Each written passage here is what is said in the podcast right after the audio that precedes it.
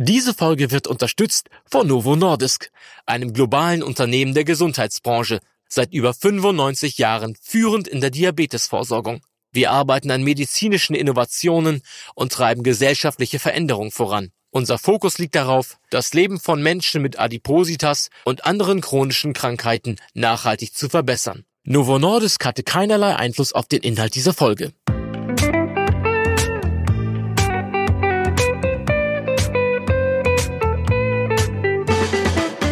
Dr. Med Matthias Riedel talkt ist Ihr Ernährungspodcast ohne schlechtes Gewissen.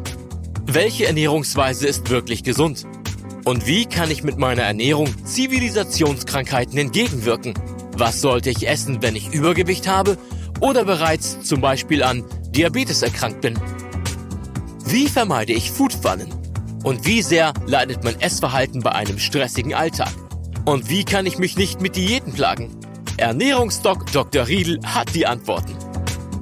Der ernährungsmedizinische Kopf des Magazins ist dich gesund. Dr. Med Matthias Riedel gibt Ihnen in jeder Folge Tipps und Tricks für die tägliche ausgewogene und gesunde Ernährung.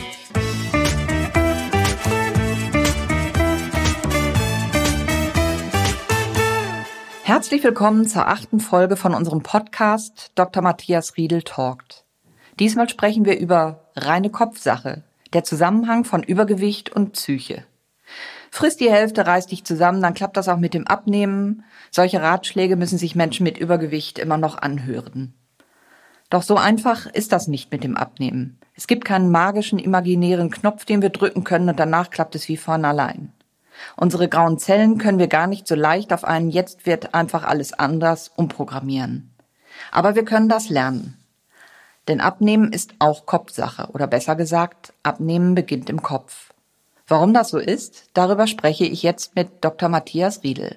Herzlich willkommen. Ja, vielen Dank für die Einladung.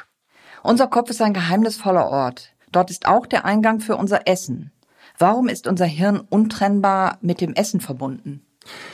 Das ist ein großes Thema, das auch noch nicht richtig erforscht ist. Aber am Ende ist es das Gehirn, das entscheidet, wenn ich esse, wann ich esse und was ich esse und wie viel ich esse.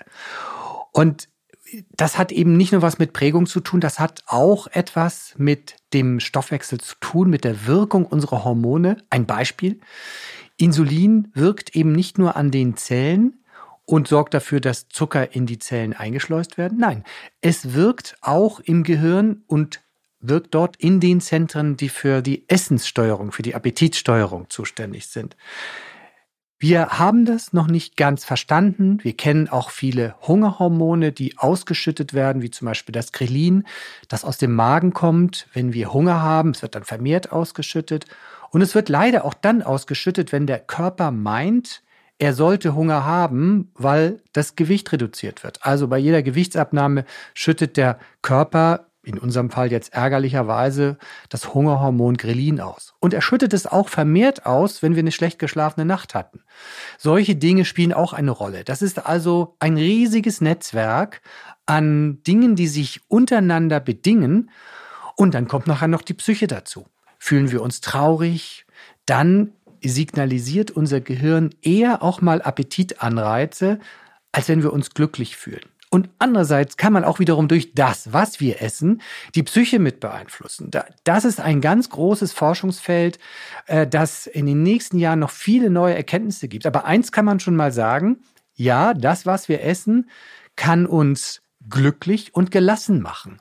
Beispiel, Omega-3-Fettsäuren, zum Beispiel aus Mandeln, dafür ist nachgewiesen, dass die tatsächlich uns in eine bessere, glücklichere Stimmung versetzen. Oder anderes Beispiel, wenn wir viel Eiweiß gegessen haben, ob jetzt, ob das Fleisch ist oder pflanzliches Eiweiß, dann werden wir gelassener, wir werden teilungsbereiter, wir werden liberaler.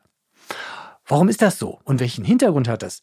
Ist einfach so, dass wenn sich früher die großen Menschengruppen an irgendeiner Beute satt gegessen haben, dann war es eben nicht nur wichtig, dass sich die Starken durchgesetzt haben und satt wurden, sondern es sollten auch die Schwachen drankommen. Und ist es gut, wenn dann die Starken sich satt gegessen haben, so werden sie liberaler und lassen auch mal die Kleinen ran. Man sieht es auch, wenn man Löwen beim Essen sieht oder Tiger. Es ist bei Tigern so, dass die, die Schwester immer am schlechtesten versorgt wird. Das ist da leider so. Aber sie kommt dann zum Zug, wenn die Brüder und die Mutter satt geworden sind. Auch da funktioniert das Prinzip so, sonst würde die kleine Schwester verhungern. Seit zwei Millionen Jahren sind wir Menschen auf diesem Planeten.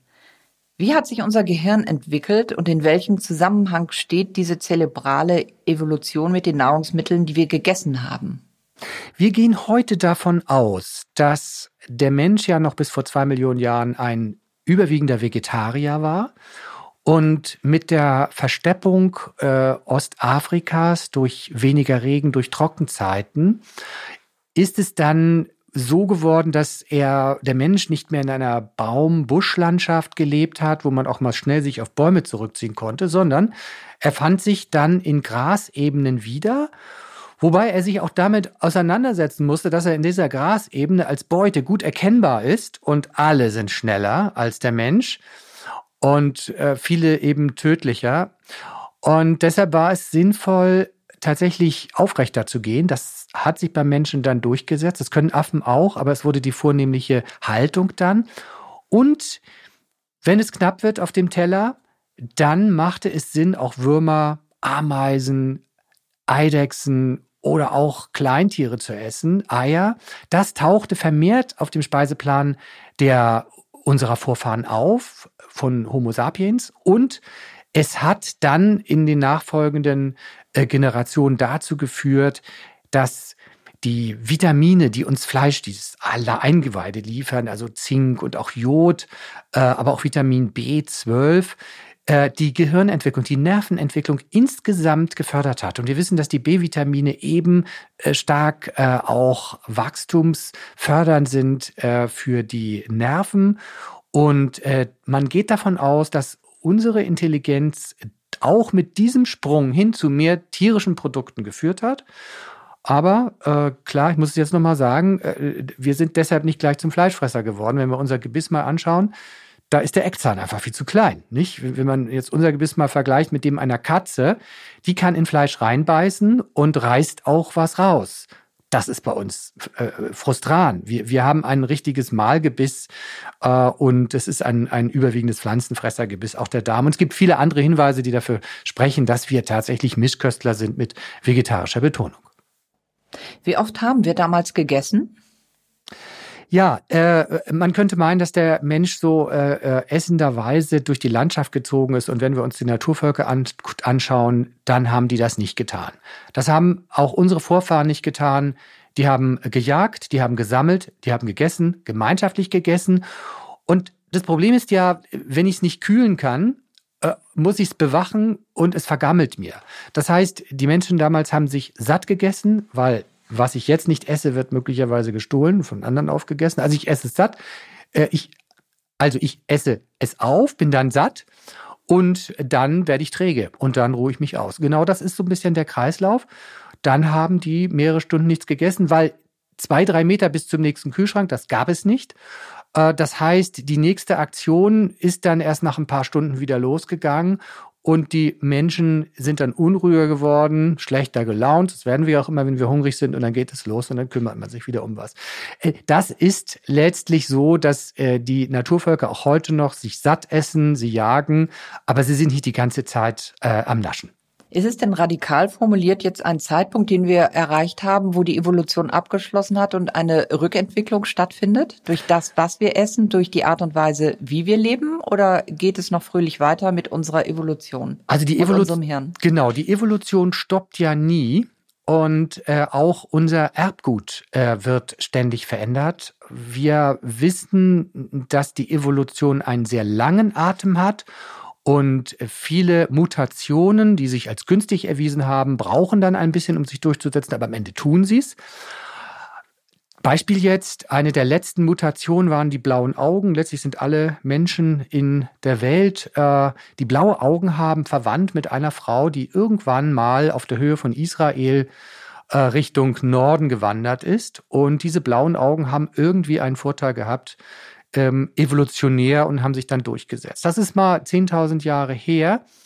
und auch andere Mutationen wie zum Beispiel die Fähigkeit, Milchzucker zu verdauen, ihn zu spalten. Das hat ja nur ein kleiner Teil der europäischen Bevölkerung. Das haben wir damals von den immer wieder in Europa einfallenden Mongolen geerbt, die übrigens mit dieser Milchzucker äh, Verdaubarkeit, mit der Milchzuckerspaltung den Chinesen immer wieder viel Ärger gemacht haben, weil die Mongolen sind immer wieder gegen die Chinesen ins Feld gezogen und hatten keine Nachschubprobleme, weil sie nämlich auf Stuten geritten sind und deren Milch haben sie getrunken, damit haben sie sich ernährt. Die Chinesen waren immer wieder auf Nachschub angewiesen, der nicht kam. Und so waren die Mongolen natürlich viel schlagkräftiger, viel flinker. Äh, das nur als Beispiel, aber dann ist halt diese Laktosetoleranz in Europa hängen geblieben, besonders im Norden, im Süden weniger. Das sind evolutionäre Veränderungen, die einen Vorteil haben. Der Rest der Welt verträgt Milchzucker mehr oder weniger schlecht. Nach der ähm, Kindheit verliert sich das. Aber wir wissen auch, dass es zu äh, Veränderungen äh, von Generation zu Generation kommt. Das sind die sogenannten epigenetischen Veränderungen. Das heißt, so wie wir leben, werden bei uns Gene an- und ausgeschaltet, aktiviert und verändern damit gleich die nächste Generation. Das beste Beispiel ist der Hungerwinter im Krieg in den letzten Kriegsjahren in Holland als das Naziregime ein Embargo gemacht hat für ganz Holland und es ist äh, zu schrecklichen ähm, Szenen gekommen, Kinder äh, schwer unterernährt, die Mütter hatten nicht genug zu essen. Und man hat dann diese Kinder nachverfolgt. Was ist bei denen epigenetisch im Mutterleib bei der Entstehung passiert? Es ist also ein Kind, das in Mangel aufgewachsen ist, wird epigenetisch verändert es ist also anders als die Mutter.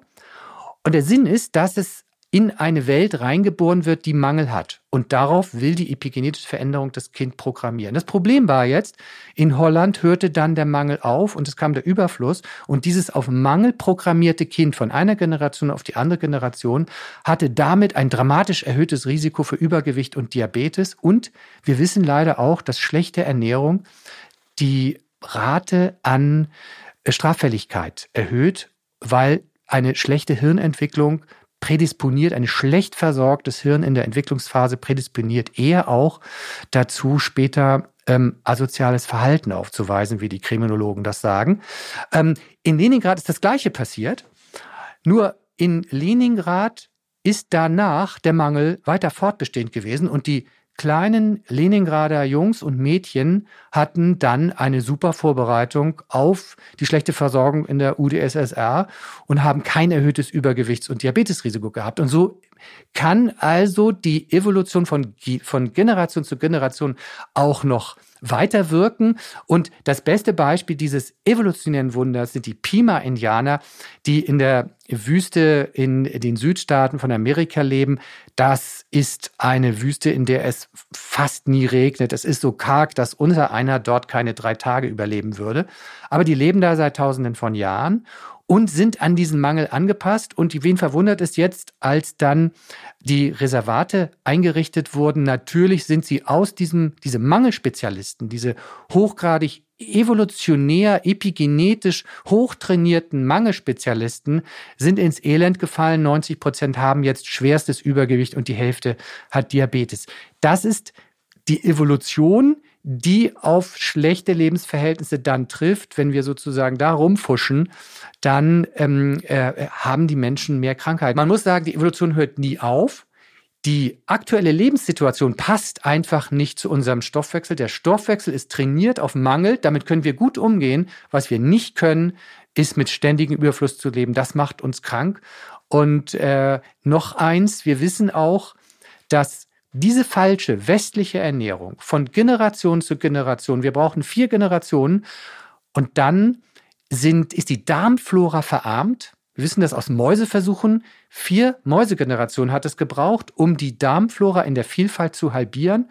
Und vier Menschengenerationen kriegen wir ganz schnell auch in 100 Jahren zustande. Vier Generationen mit Fastfood kann die Darmflora so weit dezimieren, dass gesundheitliche Risiken drohen. Welche Nahrungsmittel, Sie sagten gerade äh, Fast Food, welche Nahrungsmittel sind definitiv nicht gut für uns und wirken wie Kaugummi im Kopf? Ja, äh, was bei uns, äh, also eins der übelsten äh, Nahrungsmittel, das ist halt Zucker im Überfluss. Äh, Zucker an sich ist jetzt ja kein Gift, aber man muss schon davon ausgehen, dass Zucker ein dosisabhängiges Gift ist und die Weltgesundheitsorganisation sagt, 25 Gramm am Tag reichen. Deutsche Fachgesellschaften sind etwas großzügiger und äh, sprechen auch noch 50 Gramm zu. Und gemeint ist damit natürlich der zugesetzte Zucker, in Fertigprodukten, den wir selber zuführen, Fruchtsäfte und Limonaden natürlich. Und das ist schnell zu. Also eine 03 äh, Dose Limonade bringt uns schon an die Grenze des, des Zumutbaren für unseren Stoffwechsel. Und da beginnt dann schon langsam die Giftdosis. Äh, das bewirkt bei uns im Gehirn ähm, Forscher haben das mal mit suchtähnlichen Verhaltensweisen verglichen. Ja, das gibt es. Es ist halt keine Substanzabhängigkeit, aber es macht Veränderungen wie eben Sucht. Aber was es ganz bestimmt macht, ist, es macht Verhaltenssüchte. Das sind Gewohnheiten, die sich ausbilden die uns dann dazu bringen, immer wieder gleiche Handlungsweisen zu machen. Also um Automatismen in unserem Leben, das spielt sich schnell ein und diese Automatismen, die können auch an Süßigkeiten festgemacht werden. Das ist also der Schokoriegel am Vormittag und irgendwann hat man das Gefühl, ohne diesen Schokoriegel am Vormittag ist der Vormittag nicht komplett. Also solche Dinge nisten sich ins Leben ein. Wir nennen das, die Psychologen nennen das die Verhaltenssucht. Und äh, wenn man so will, ja, also das macht uns fremdbestimmt. Und äh, das passt halt ähm, äh, nicht zu unserer Gesundheit. Was, was genau passiert in unserem Kopf, wenn wir Hunger und Appetit haben? Wenn wir äh, Hunger und Appetit haben, das ähm, also das Hungergefühl wird eingeleitet äh, ja durch eine, eine, eine Absenkung des Blutzuckerspiegels. Und jeder Diabetiker kennt das, der auch eine Insulintherapie hat, wenn er Insulin überdosiert, dann geht das äh, so los, dass man äh, unruhig wird, unkonzentriert und sich ein bisschen schlapp fühlt, schwache Knie hat. Bei sehr stark medikamentös bedingten Unterzuckerungen ist es dann nachher auch so, dass die Konzentrationsschwierigkeit so wird, dass man fahrig wird, das kann auch tatsächlich sein. Der Einzelne kennt das vielleicht auch als wirklich schlechte Laune, Konzentrationsmangel. Mit manchen Menschen ist dann nicht gut Kirschen essen, wie man es so schön sagt. Ich weiß das auch von meiner Lebensgefährtin, denn ich sage ihr dann jetzt iss mal, äh, weil alles andere an Diskussion hat jetzt gar keinen Sinn. Und äh, wenn der Tisch noch nicht ganz fertig gedeckt ist, ähm, heizt sie mich nur noch an, ich soll den Tisch schneller decken. Äh, ich sage iss und das ist einfach so gerade Menschen, die halt mit niedrigem Blutzuckerwert leben, das ist ganz individuell. Das macht uns unleidlich, das macht uns aggressiv und äh, dieser Adrenalinschub, der damit auch verbunden ist, der führt dann auch dazu, dass wir aktiv werden. Und diese Aktivität ist ja wichtig, wenn man in natürlicher Umgebung lebt und sich etwas zu essen ranholen soll. Also mit Phlegmatismus ähm, kann man höchstens dem Hungertod nahe kommen. Also muss er schon aktiv sein, muss auch bereit sein, ums Essen zu kämpfen, es jemandem anderen wegnehmen zu müssen. Das ist ja dann das, was passiert. Und diese Aggression entsteht dann. Seit einiger Zeit versuchen viele Menschen zuckerfrei zu leben. Was genau ist damit gemeint? Zuckerfrei zu leben ist, wenn man es vom Wortsinn her nimmt, äh, unmöglich, weil äh, natürlich Obst äh, und, und viele natürliche Nahrungsmittel, auch Gemüse, enthalten natürlich Zucker, das ist ganz klar. Aber damit ist ja gemeint, äh, unsere gesellschaftliche Verzuckerung zu beenden. Und das ist durchaus gut. Das ist also auch ein, ein Element äh, der, der artgerechten Ernährung, das ich auch unbedingt propagiere. Ich selber zähle immer meine aufgenommene Zuckermenge mit und ich neige natürlich auch zum selberbetrügen, wenn es so Tage sind, wo es zu viel wird und ich merke das schon, dann höre ich auf zu zählen. Ne? Aber der, der nächste Tag ist ja ein neuer Tag und ich zähle jeden Tag mit. Und ich freue mich natürlich, wenn ich halt unter 25 Gramm bleibe. Und das gelingt mir und das wird wahrscheinlich auch jeder bestätigen, es gelingt mir im Urlaub am allerbesten, wenn ich ausgeglichen bin, wenn ich nicht belastet bin, wenn ich gemütlich lange ausgiebig frühstücken kann. Und das ist nämlich auch der Punkt, um zuckerfrei zu, äh, zu zuckerfreier zu leben, äh, müssten wir so leben, dass wir den Versuchungen, den süßen Versuchungen äh, äh besser widerstehen können. Und das können wir am allerbesten, wenn wir uns richtig satt essen. Und äh, ich empfehle allen äh, tatsächlich äh, zwei Dinge im Tagesverlauf äh, mitzuzählen. Äh, das hilft am allerbesten oder sogar drei Dinge mitzuzählen. Einmal die Zuckermenge im Kopf grob mitzuzählen, dass man ein Gefühl dafür bekommt, was ist jetzt zu viel. Muss das sein oder, oder lasse ich es einfach mal sein? Zählen dann also Limonaden, äh, Fruchtsäfte, Fertigprodukte und auch selbst zugesetzten Zucker. Und man kommt dann auch auf den Gedanken, muss es jetzt sein? Äh, oder geht auch ein bisschen weniger Zucker? Oder lasse ich den Zucker im Kaffee einfach mal weg? Das schmeckt auch gut. Und das Zweite ist, damit wir nicht in süße Versuchungen kommen, uns richtig satt zu essen. Und die beiden Sattmacher, die wir haben, das ist Eiweiß und das ist Magenfüllung. Und Magenfüllung erreichen wir durch Gemüse, Schrägstrich Ballaststoffe. Die finden wir auch in Vollkornprodukten, klar. Und wenn wir da in die maximale Menge gehen, zu jeder Hauptmahlzeit, dass wir sagen, wir brauchen so nah 20, 30 Gramm reines Eiweiß und so eine Portion von 100 bis 150 Gramm äh, Gemüse, dann sind wir gut dabei, äh, die Versuchung, die uns unsere Welt hier äh, darstellt, dieser zu, zu entkommen. Und wer, wer dann noch bei Hilfe braucht, ähm, äh, kleiner Tipp noch, die My Food Doctor App, das ist eine intelligente App, die also mehr macht als Kalorien zählen und Tagebuchfunktion und so weiter. Wir haben also ein Aus, wir haben das größte, die größte Datenbank an Lebensmitteln. Man kann auch äh, Codes scannen, so dass man sehen kann, was ist da alles in meinen Lebensmitteln drin. Kann äh, sich ein Tagebuch ausfüllen und was diese App eben macht, was bisher noch keine App macht, die analysiert das Ernährungsverhalten und zeigt einen auf, so wie wir das in unserem Zentrum auch machen, mit welchen Methoden man die aktuelle Ernährung Stück für Stück verbessern kann. Also nach dem 2080-Prinzip. Nichts Brachiales. Brachiales können wir, können wir Menschen nicht gut, weil wir, wir sind äh, äh, ähm, Spaß äh, gesteuert, Hedonisten eben. Und äh, wenn wir etwas brachial verändern, dann macht das im Zweifel viel weniger Spaß. Und deshalb sind es die kleinen Schritte. Aber man kann sehen, okay, Heute hast du schon äh, 25 Gramm Zucker, du hast erst 60 Gramm Eiweiß, du müsstest eigentlich für deinen Körper insgesamt auf 80 kommen. Und das kann man da sehr schön sehen. Das ist sozusagen der Monitor, auf dem ich sehen kann, okay, bin ich hier auf dem richtigen Weg, bin ich ausgewogen ernährt und wenn ich Fehler mache, welche Fehler mache ich?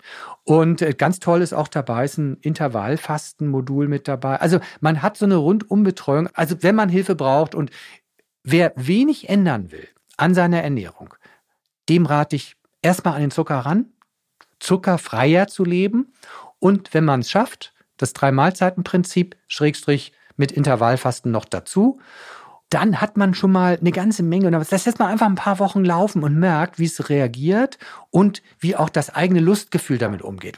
Ganz wichtig, mein Tipp, niemals gegen den eigenen Hunger ankämpfen. Wir Menschen sind nur dann leidlich, wenn wir satt und zufrieden sind.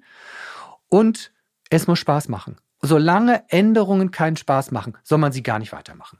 Genau, diese App ist seit Ende Januar in den App Stores und äh, kann benutzt werden. Und ich freue mich natürlich auch über Rückmeldungen, weil wir sind weiterhin dabei, die App so zu verbessern. Derzeit haben wir auch die Indikationen zusätzlich mit dabei, Diabetes Typ 1, Typ 2, Übergewicht und Bluthochdruck. Aber wir planen, die ganzen weiteren Indikationen der Ernährungsmedizin mit reinzunehmen, wie Rheuma, Arthrose, erhöhte Blutfette. Das soll alles noch kommen und natürlich freuen wir uns über Rückmeldungen von Usern. Und wie man Intervallfasten richtig macht, das kann man auch in der Februarausgabe der Vital nachlesen. Tolle Tipps. Wir sprechen ja jetzt über das, was im Kopf stattfindet. Was ist der Ursprung von Wohlgefühl und Sucht? Wir sind sehr stark von unserem Hormongleichgewicht abhängig und da spielen äh, beispielsweise Dopamin eine wichtige Rolle. Dopamin hilft uns bei der Regulierung von Verhaltensweisen und spielt eine wichtige Rolle bei der Entstehung von Suchtkrankheiten oder auch von suchtartigem Verhalten. Und wir sehen das eben ganz deutlich bei Krankheiten, die ursprünglich richtig gerade eine Dopaminstörung haben. Also Menschen, die ganz wenig Dopamin haben, das sind Parkinson-Patienten. Und bei Parkinson-Patienten finden wir Suchtstörungen wie ähm, Kaufsucht, äh, Esssüchte, aber auch Sexualsüchte beispielsweise. Und wenn es hier im Dopaminhaushalt zu einem Ungleichgewicht kommt, sind wir suchtanfälliger. Das hat auch was mit unserem Wohlbefinden zu tun. Auch Dopamin spielt dabei eine ganz wichtige Rolle. Und der zweite Transmitter, den man da vielleicht auch noch nennen sollte, ist das Serotonin. Und Serotonin spielt auch bei äh, Depressionen eine große Rolle. Wir wissen eben auch, dass die Esssteuerung bei schlechter Laune schlechter funktioniert. Und wir wissen auch, dass Menschen, die Depressionen haben, eine höhere Rate an Übergewicht haben und anders ausgedrückt Menschen, die Übergewicht haben, auch eine höhere Rate an Depressionen haben. Das, der Serotoninspiegel ist auch mit beeinflussbar durch äh, das, was wir essen beispielsweise. Wir haben äh, Nahrungsmittel, die die Aminosäure Tryptophan äh, enthalten, wie zum Beispiel Bananen oder Avocado äh, oder auch Käse, die wirken für uns schon stimmungsaufhellender. Nicht so krass, dass ich es nehme und ich denke, hey, was bin ich glücklich, sondern in der Tendenz. In die gleiche Richtung spielen eben auch Omega-3-Fettsäuren. Omega-3-Fettsäuren haben eine fördernde Wirkung für die Funktion unseres Gehirns. Und das betrifft sowohl die Stimmungsaufhellung als auch die Gedächtnisleistung. Und das sind ja alles Funktionen des Gehirns. Also man kann das alles nicht so isoliert sehen, aber wir sehen, unser Essverhalten hat etwas mit der Hormonsteuerung, mit der Transmittersteuerung zu tun und auch mit dem, was wir essen und wie wir es beeinflussen können. Und wenn mein Kopf mich selbst sabotiert und ich meine Ernährungsumstellung nicht hinbekomme, was mache ich dann? Dann sollte man nicht zögern, Hilfe zu holen und sich an seinen Hausarzt wenden oder an eine Diabetes-Schwerpunktpraxis oder eine Schwerpunktpraxis für Ernährungsmedizin. Wenn man das Gefühl hat, dass man von dem Arzt seines Vertrauens nicht richtig verstanden wird oder dass das Ergebnis der Beratung nicht dem entspricht, was man in sich fühlt, würde ich nicht zögern, eine Zweitmeinung hinzuzuholen. Bei schweren Fällen mit besonderen Ernährungsproblemen empfehle ich immer den Besuch einer Schwerpunktpraxis Ernährungsmedizin. Dort arbeiten Ernährungswissenschaftler, Ernährungsmediziner und manchmal auch Psychologen Hand in Hand. Adressen findet man unter www.bdem.de. Wenn ich einen Welpen habe und ihn erziehen möchte, dann geht das ja bei vielen Rassen nur über Leckerlis. Also das Belohnungssystem. Geht das bei Menschen auch so? Kurzum, kann ich mein Belohnungssystem im Gehirn auf bestimmte Nahrungsmittel, auf gesunde Nahrungsmittel umlenken? Kann ich mich umprogrammieren? Also umprogrammieren geht, ganz bestimmt. Äh, wir haben, ja, dazu muss man erstmal verstehen, warum essen wir das, was wir essen. Und äh, wir Menschen, Homo sapiens, sind ja alle gleich von der Grundstruktur her. Und wie kommt es denn dann, dass manche Menschen Ingwer und Curry in Massen essen und andere wiederum das gar nicht mögen? Äh, das ist einfach so, dass der Mensch ein, äh, ein Primat ist, der überall leben kann. Wir haben sozusagen wie wenige Tiere auf der Welt, wie die Stubenfliege unter die Ratte, die Möglichkeit, uns über die ganze Welt zu verbreiten. Das heißt, wir werden in bestimmten Regionen der Welt bestimmte Nahrungssituationen vorfinden, an die wir uns erstmal anpassen müssen, aber wir finden da was. Und das haben wir ja auch gezeigt, dass wir was finden. Und dann ist es jetzt ganz wichtig, dass in dieser neu eroberten Region äh, die Kinder, die, die Nachkommen, auf das programmiert werden, was dort essbar ist. Und das ist eine Frage des Überlebens. Also ist vielleicht tödlich, weil es giftig ist. Efeu-Samenbeeren beispielsweise sind tödlich. Und das muss man den Kindern beibringen, ansonsten hat man eine Menge Schwund. Es ist so, dass bei den Völkerwanderungen auch viele Menschenexpeditionen einfach verschwunden sind. Wir wissen, dass äh, verschiedene Wanderungswellen auch nach Amerika gegangen sind. Manche Menschen sind dann einfach verschwunden, die sind gestorben, die haben es nicht geschafft. Aber diese Fähigkeit, äh, erworbenes Wissen über das Essbare in einer Region an die nächste Generation weiterzugeben, ist ein Garant dafür, dass man zur weltweiten Plage werden kann, was wir ja geworden sind. Ich sage das jetzt mal so äh, negativ, weil wir sind ja wirklich zu viele geworden. Aber das ist ein wichtiger Punkt. Das heißt, hier gibt es eine Prägung, die dann noch familiär in der Gruppe verstärkt wird. Und wir müssen uns jetzt dessen bewusst sein. Das heißt, wir müssen wissen, das, was ich esse, ist eigentlich nichts weiter als Prägung aus der Region, aus der Familie, aus der Horde. und ich kann da raus. Ich kann es verändern. Aber äh, dabei muss ich einen ganz bestimmten psychologischen Effekt verwenden. Und das ist der sogenannte Mere Exposure Effekt. Den muss man kurz erklären. Mere Exposure, Mere heißt bloß Englisch. Mere Exposure Effekt heißt, dass dem ich dauernd ausgesetzt werde, beginne ich zu mögen. Die Psychologen kennen diesen Effekt auch bei Liebe am Arbeitsplatz. Ähm, und ganz besonders äh, krass ist es, wenn zum Beispiel Menschen sich überhaupt nicht mochten vorher, aber sie gezwungen sind, zusammenzuarbeiten und sich dann Zuneigung entwickelt. Das werden die stabilsten Beziehungen. Und äh, so ist es auch mit dem Essen. Also wenn man jetzt, sag ich mal, ich kenne es auch bei mir, ich mochte Ingwer eigentlich nie so recht. Es war für mich auch der Besuch beim Inder immer schwierig. Und äh, ich trinke jetzt Ingwer-Tee und ich mag Ingwer in Gerichten sehr gerne. Äh, man muss sich dem was man neu ins Leben bringen will, wiederholt aussetzen. Wir gehen davon 20, 30 Mal aus. Bitte nicht in der Höchstkonzentration, aber möglichst jede Woche, damit sich unser Körper daran gewöhnt. So ist es mir auch mit dem grünen Tee ergangen. Irgendwann habe ich das als äh, Mediziner gemerkt, das ist ein zuckerfreier Tee, der ganz gut schmeckt. Eigentlich so toll auch nicht. Und dann habe ich ihn immer getrunken.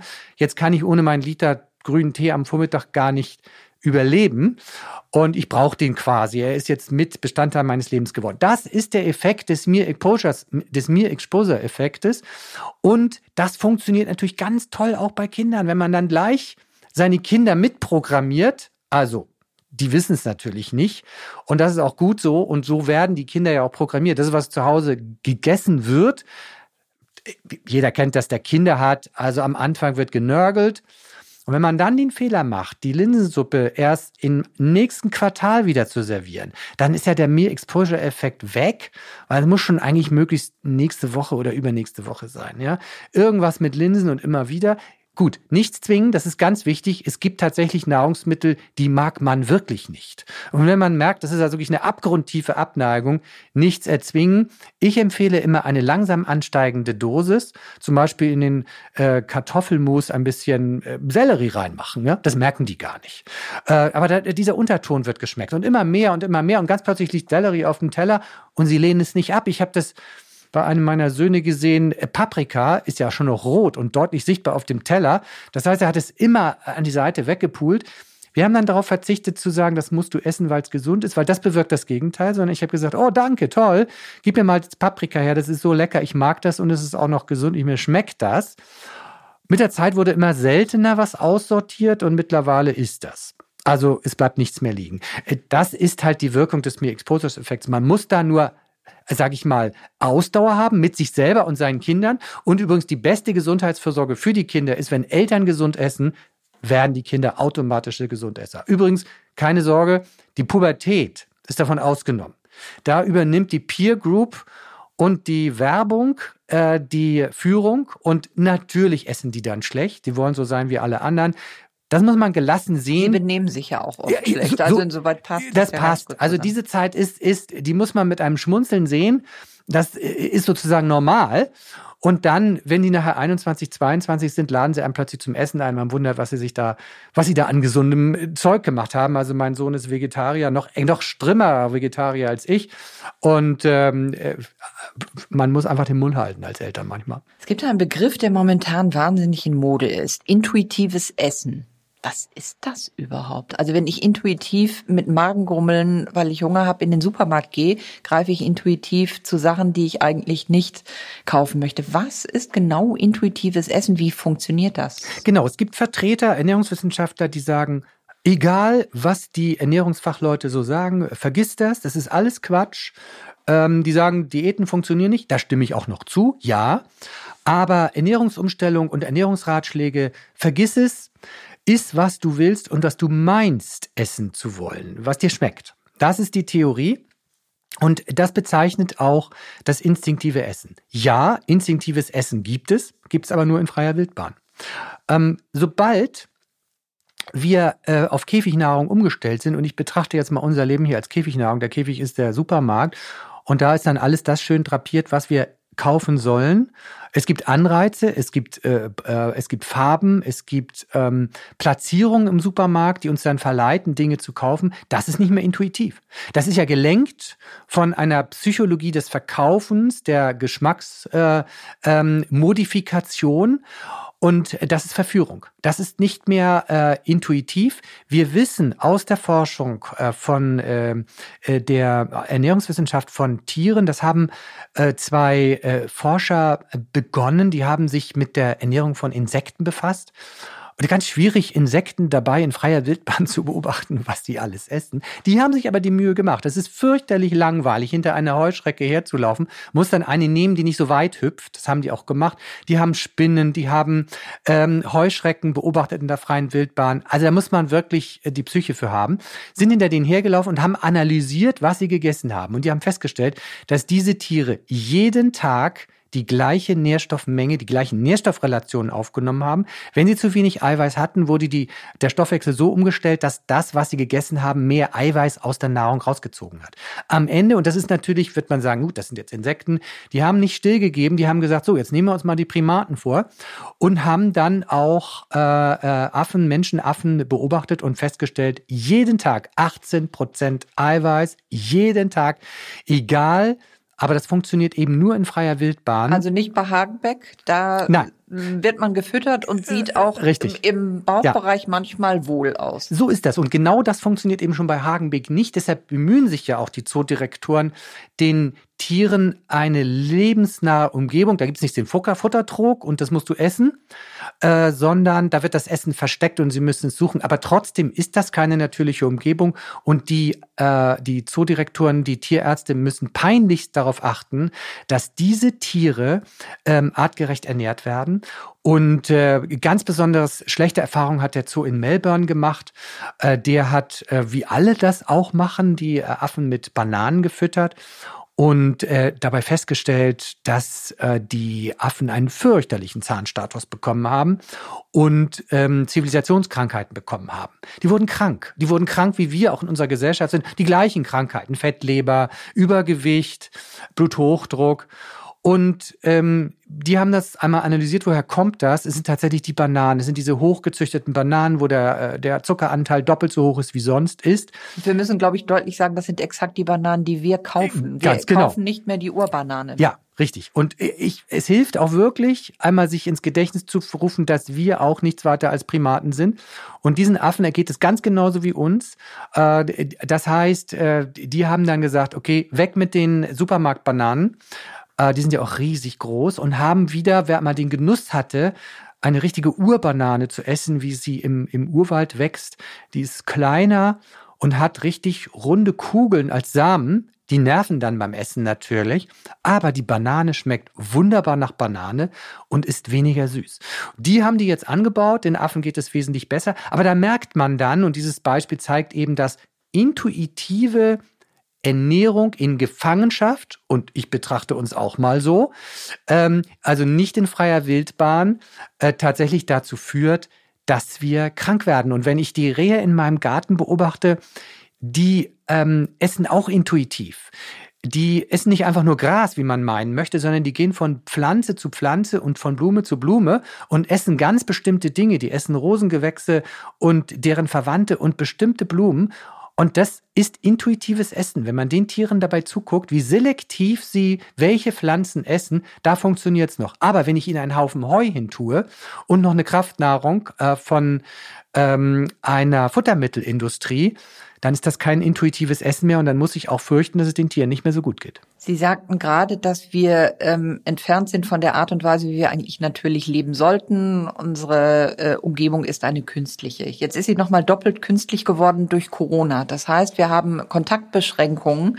Wie wichtig finden Sie für Menschen, die zum Beispiel Übergewicht haben, Selbsthilfegruppen, wie wichtig finden Sie Selbsthilfegruppen, Kochen in Gemeinschaft? Unheimlich wichtig. Also äh, wir erleben auch bei uns im Zentrum, wir bieten ja auch Kochkurse an. Das ist also äh, Learning by Doing unter Anleitung, Gerichte zu kochen, gemeinsam was zuzubereiten. Menschen sind sozial lebende Wesen, sie brauchen die Gemeinschaft, sie profitieren von der Gemeinschaft, sie profitieren von den Erfahrungen anderer. Probleme, die wir haben, relativieren sich, wenn wir hören, dass andere die auch haben und machen dann die Probleme weniger schwer. Und vor allen Dingen zeigen wir gemeinsam auch Lösungsmöglichkeiten auf. Das lernt man am besten in der Gruppe und ich finde das ganz toll. Selbsthilfegruppen kann man gar nicht genug fördern. Äh, und gerade jetzt in Corona-Zeiten ist der, der, der menschliche Kontakt für uns so wichtig. Äh, Berührung, aber auch auch, das fehlt uns ja auch, äh, körperliche Berührung brauchen wir auch. Das macht uns glücklich, das wissen wir. Aber wenn man die dann nicht hat, äh, dann wenigstens Kontakt zu Menschen, mit ihnen sprechen. Und ähm, ich, ich weiß dass noch, meine Kinder, die hatten mal ein Meerschweinchen, eine ganz traurige Sache. Das sind auch sozial lebende Tiere, die in fürchterlichen Stress geraten, wenn sie von ihrem Partner getrennt werden. Also ganz genau auch wie bei uns. Und das war jetzt so ein kleines Pärchen von Meerschweinchen und einer ist gestorben es brauchte der andere, glaube ich, zehn Tage, da war der auch tot.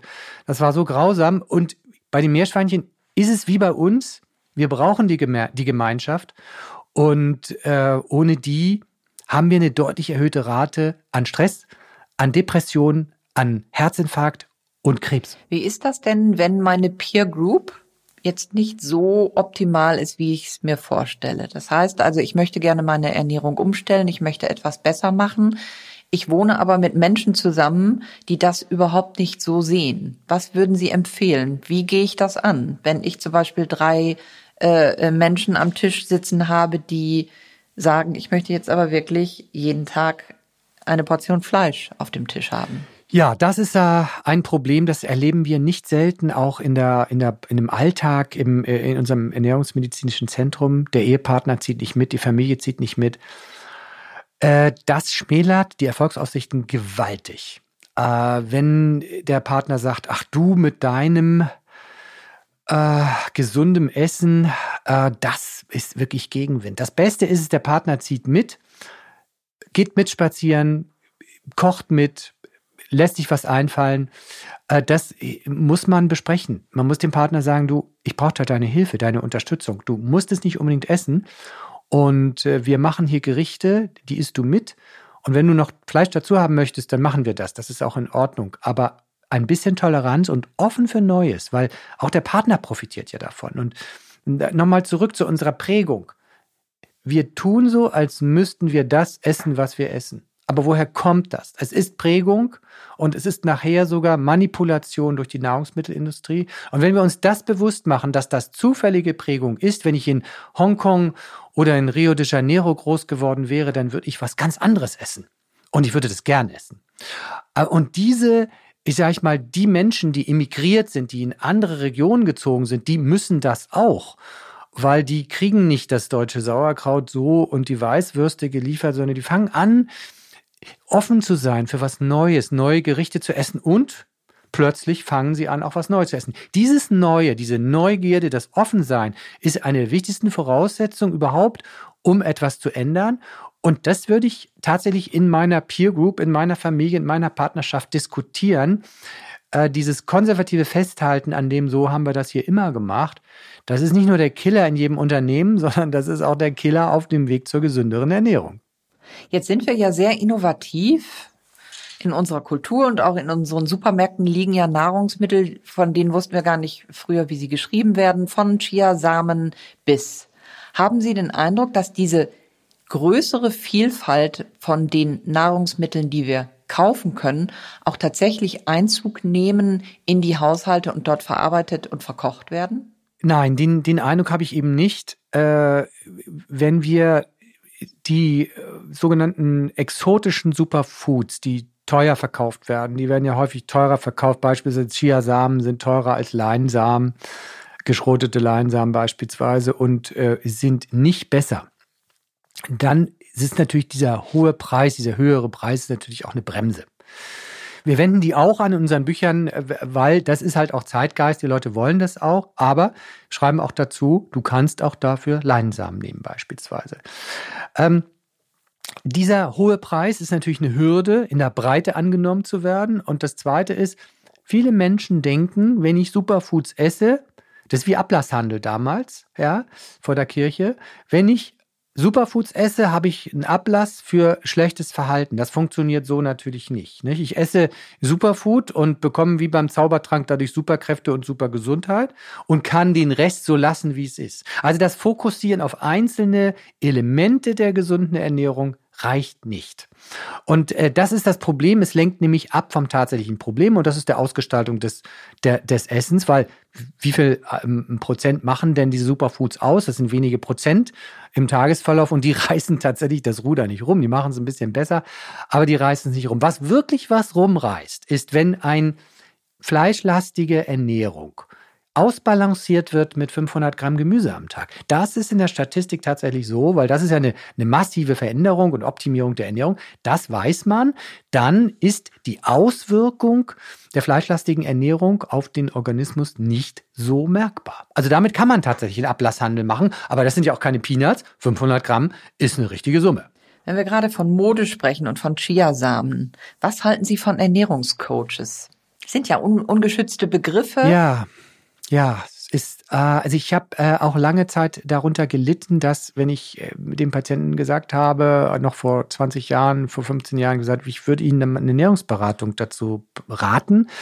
Dann sagten die nicht selten, ah, habe ich gehabt. Ich war bei der Ernährungsberatung. Ja, wo denn? Ja, das war so äh, im Krankenhaus äh, bei der Entlassung eine Viertelstunde. Ja, es ist keine Ernährungsberatung, weil das sind ja wenigstens Fachleute, die das dann machen. Aber ich war im Fitnessclub, meine Nachbarin hat mich beraten, ich war bei Weight Watchers und ich weiß alles. So, äh, das Problem ist eben, bei Weight Watchers beraten nur Laien. Das sind fortgebildete Laien und äh, das funktioniert für alle Menschen, die wirklich gesundheitliche Probleme haben, gar nicht. Äh, ganz abgesehen davon äh, äh, braucht es Fachleute und ich will nichts gegen die Ernährungsberatung im Fitnessclub sagen, wer gesund ist und sich optimieren will und auch vielleicht mehr Muskelmasse aufnehmen will, das ist gut, wenn man äh, da eine, einen ersten Hinweis kriegt. Aber jeder, der ein doch deutlicheres Übergewicht hat oder Krankheiten hat, der sollte sich nicht von einem Laien beraten lassen oder von jemandem, der einen Wochenendkurs gemacht hat. Und das Problem ist, dass das nicht geschützt ist und ich, ich kann das Leid meiner Berufsgenossinnen, äh, das sind überwiegend ja Frauen, äh, gut nachempfinden, den sogenannten Diätassistentinnen. Das ist ein Begriff, der hört sich so preußisch an, als wären das sag ich mal, ähm, Knechte und Mägde der Diät. Und Diät ist sowieso auch schon etwas die Österreicher sind da schlauer, die nennen das Diätologen. Das hört sich, und das trifft es auch viel mehr. Die Amerikaner und Engländer nennen es Dietitians. Auch das trifft es mehr. Und äh, man arbeitet daran, diesen Ur, diesen altertümlichen Begriff zu ändern, weil es sind nicht meine Assistenten, sondern es sind meine Kollegen, mit denen ich Hand in Hand, Schulter an Schulter arbeite, weil sie den praktischen Teil super gut abdecken. Und bei mir der ernährungsmedizinische Bereich abgeliefert ist. Und äh, das ergibt letztlich in der Gesamtheit die äh, Ernährungstherapie. Und deshalb sprechen wir bei uns in unserem Zentrum von Ernährungstherapie, was ist mehr als Ernährungsberatung? Natürlich ist auch irgendwo Ernährungsberatung. Wir grenzen uns davon ab, aber wir haben die ernährungsmedizinische Expertise. Das heißt, wir kennen die Zusammenhänge der Krankheiten und des Essens und wir wissen, mit welchen Methoden wir das ändern können. Wir beachten dabei Diagnostik, Medikamente und alles. Also das ist schon etwas und das muss man schon der Ernährungstherapie nennen. Das ist tatsächlich wirklich High-End und das kann man dann nicht vergleichen mit der Ernährungsberatung um die Ecke. Aber man kann sich einen Termin bei Ihnen im Medikum geben lassen, auch bei Kollegen, die ein vielleicht ähnliches Konzept in anderen Regionen haben. Nicht jeder kann nach Hamburg kommen ja. und sich dort tatsächlich gut aufstellen. Ja und sich einem Modebegriff wie Coach entziehen. Richtig, genau. Also Modebegriff wie Coach immer gucken, wie ist die Ausbildung? Ist das ein staatlich erkannter Diät anerkannter? Ist das ein staatlich anerkannter Diätassistent oder Assistentin oder eine Ökotrophologin oder ein Ökotrophologe? Das sind Ernährungswissenschaftler, hat nichts mit Ökologie zu tun. Äh, und die haben dann studiert und die ähm, Diätassistentinnen, die haben ähm, äh, an der Diätfachschule gelernt, äh, hier im OKE beispielsweise in Hamburg äh, die machen auch ihr Praktikum bei uns. Das ist eine richtig staatlich geprüfte High-End-Ausbildung und ähm, es gibt die auch niedergelassen. Also wenn dann, also bei Problem einer, zu einer niedergelassenen Diätassistentin oder Ökotrophologin, wenn es aber schwerere gesundheitliche Probleme gibt, äh, die sind übrigens organisiert im VDD, kann man auch googeln unter vdd.de. Wenn es aber schwierige Probleme gibt mit Krankheiten, mit schwerem Übergewicht und die nicht klargekommen sind, dann ist es die Schwerpunktpraxis Ernährungsmedizin. Davon gibt es mehrere. Wir sind da die größte in, in Europa. Und äh, die sind aber, davon gibt es 100 in Deutschland, die findet man unter www.bdem, das ist Bund Deutscher Ernährungsmediziner, also bdem.de und dort kann man in seiner Region eine Praxis raussuchen. Allerdings gibt es leider nur 100 und ähm, äh, aus dieser Mangel und in Österreich und der Schweiz äh, eben gar keine, äh, haben wir es ganz häufig, dass die Leute in Salzburg ins Flugzeug steigen und dann landen sie in Hamburg oder jetzt in der in der äh, Videosprechstunde machen wir auch sehr viel, auch äh, für Menschen in ganz Deutschland oder in Europa. Wir besitzen eine sogenannte Darm-Hirn-Achse. Es ist der Kommunikationsweg unseres Bauchgehirns. Was passiert da genau auf dieser Autobahn zwischen Bauch, Magen und Darm und Kopf. Ja, als wäre es nicht schon kompliziert genug mit der Gewichtsregulation. Äh, je tiefer wir da reinforschen, wir haben die Transmitter, wir haben die Hormone, wir haben die Psyche, jetzt wissen wir auch noch, dass die Darmflora bei Menschen mit Übergewicht anders ist als bei Menschen ohne Übergewicht. Und es ist so, ja, es gibt bestimmte Darmkeime, die sind bei Übergewicht vermehrt vorhanden. Wir wissen auch, dass diese Darmkeime zum Teil vermehrt Nährstoffe aus dem Darminhalt extrahieren und uns zur Verfügung stellen. Nett gemeint, aber wenn man Übergewicht hat, dann fehlt uns das noch. Wir wissen über die Darmflora, ich würde mal sagen, von dem, was man wissen könnte, derzeit maximal fünf Prozent. Aber wir wissen schon, dass die Darmflora das Risiko für bestimmte Krankheiten, für Diabetes, für Übergewicht, für Depression mit beeinflusst. Und das hängt auch mit der Konstellation der Darmkeime zusammen. Insgesamt, wir haben an die 1000 Arten. Und komischerweise, egal wo man guckt auf der Welt, alle Naturvölker haben an die 1000 Arten.